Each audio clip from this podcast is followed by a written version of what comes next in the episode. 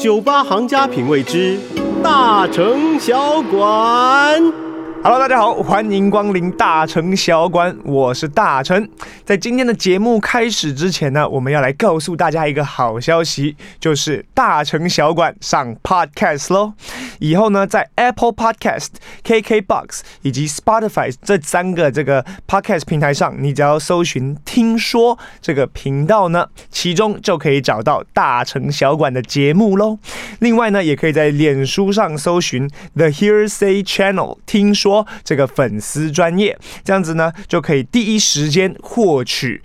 节目上架的消息。好的，我们今天呢要来讲的第一则新闻就是蘑菇城绿化建材，减碳易分解且助永续。那美国的 The Verge 的媒体报道呢，传统的建材像钢筋水泥这种呢，造成的高排放以及高污染，而且它又没有办法去做降解，不是一个呃很永续或很绿化的一个材料。但是呢，现行的绿化建材像呃木材啊，或者是一些外墙种植植物等，它又会受限于天气和地形，往往啊造价也非常的高昂。那现在啊有一个新的容易生长又坚固的真菌，在建筑界啊可。以说是炙手可热的新材料，它不仅可以生物分解，排出的二氧化碳量也非常的少，是一个极具潜力啊的一个绿化建材。纽约绿能建筑公司 The Living 的首席建筑师大卫班杰明就表示，传统的建材像呃这种钢材啊、水泥啊，现在占据每年。的二氧化碳全球排放量的十分之一，远远超过航运及航空业的排放量。那大卫又表示呢，这个菌丝体产生的二氧化碳与传统这些建材来比，相对来说低的非常多，而且啊，真菌又可以被生物分解，又非常好生长。因为大家都知道，真菌它其实不需要阳光，它在阴暗的地方也可以长，所以好长又不用二氧化碳，取得的成本就大幅的降低了。那虽然真菌制成这种建材啊，仍属属于早期的研发阶段，但是已经有不少的这种呃实验室这样子比较可能呃科技先进的地方，已经采用蘑菇砖或者是真菌来作为这种绝缘体，甚至可以代替混凝土块。我们当然期待有一天可以在呃所有的建筑上面去做一个全面的使用啦。那此外，科学也指出，真菌可以应用在不止建材，甚至在包装材料。服装、素食肉，甚至是医疗防护用的这种呃面罩啊、防护衣等，真菌都可以去做使用，那会大幅的减少浪费，被认定啊是未来所谓循环经济中的一个非常重要的关键材料。呃，在二零二三年以前，从现在开始算到二零二三年，循环经济可以为全球经济带来四点五万亿的美金收益。所以呢，呃，在未来科技这方面，我觉得真菌可能。会占一个很重要的角色。而既然我们讲到绿色，既然我们讲到永续，我们不得不来提一下塑胶。所以呢，我们今天呢，呃，要来讲的这个英文谚语就跟塑胶有关，叫做 “put it on plastic”。那 “plastic” 就是塑胶的意思，“put it on plastic”，我们把它放在塑胶上。那这个 “plastic” 其实在这边指的不是塑胶或塑胶袋啊，“plastic” 原意是塑胶，但是呢，我们中文其实也有塑胶货币一说。说英文叫做 plastic money，指的就是譬如说信用卡、金融卡就可以说是 plastic money。那简称就是可以讲它叫叫它是 plastic。所以结账的时候，如果有一个店员或者是你问店员说，Do you take plastic？啊，你收塑胶吗？其实的 问他的意思不是说收不收塑胶啦，是你收不收信用卡？那有时呢，这个服务员会随意一点的，就走到桌边结账之前，他就会问你 cash or plastic？那这个时候不要觉得很奇怪啊，是现金或塑胶什么意思？那这时候他在问你可不可以刷卡，所以 put it on plastic 或者 plastic 当做信用卡这样子的一种说法，大家学起来喽。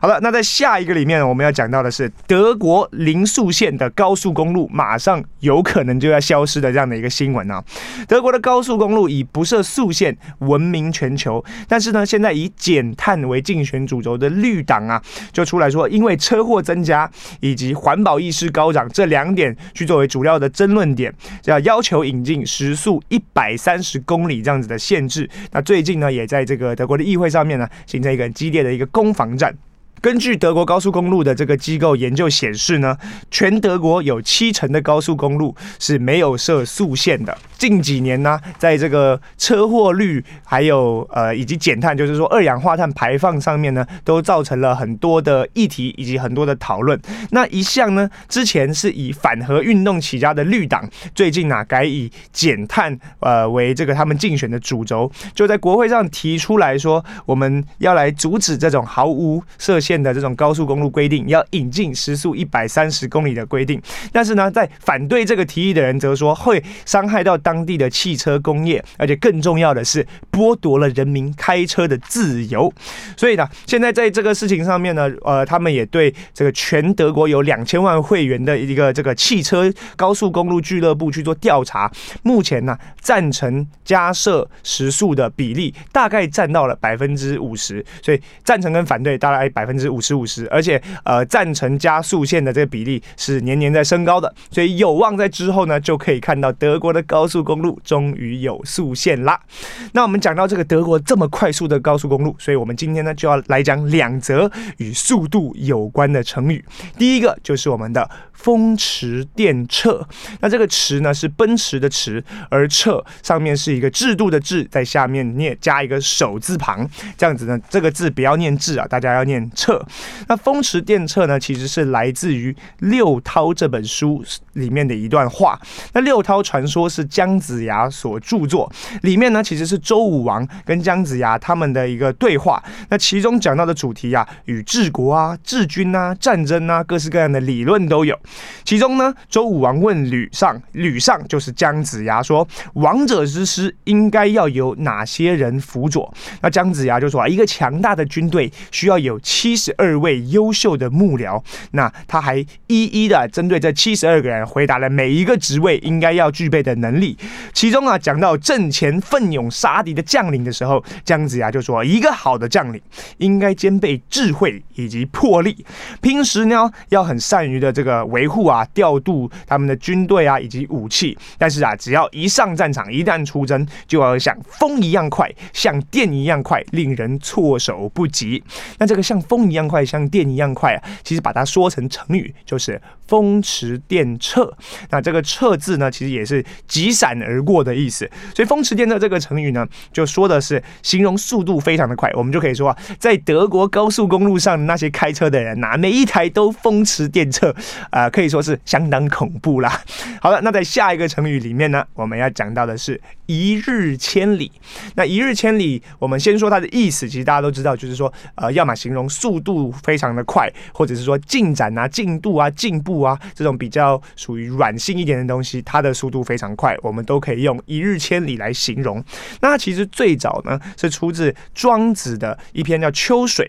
来说明万物其一的道理的时候讲到的。诶，为什么说万物其一会跟这个一日千里有关呢？其实啊，因为庄子讲到。呃，千里马这件事情，他说有两匹千里马，一个叫做骐骑，一个叫做华流。他们一天呐都可以跑千里之远，速度非常的快，而且耐力非常的持久，非常的厉害，一日千里。但是呢，你要说这两匹千里马，他们如果要来跟要来说抓老鼠的这件事情上面，他们就不如野猫。那是因为啊，不同的物种专长不同，所以所有的事情也都是这样。所有的万物呢，你从它的特长去看，那它就是有用的能力。但是如果你换个角度来看，当我们今天讨论的事情是抓老鼠的时候，跑得快就变成一个没有用的能力。所以呢，我们就说观察所有的事情，观察万物，不能只坚守住一个立场，这样子会得到偏颇的结论，而是要时常啊去更改自己看事情的角度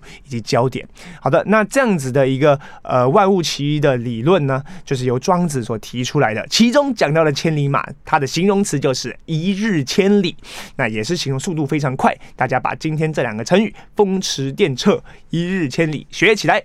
好的，那在下一个段落里面呢，我们要讲到的继续还是我们上礼拜说的吃辣这件事情。到底吃辣或辣椒啊、我们上礼拜讲了它很多关于有关健康啊，还有它的一些流传呐、啊。那我们这里就来。讲讲世界各地的辣椒，大家现在都用在怎么样的料理上面，或者是有没有什么一些各地的有趣故事？我们下一段马上揭晓。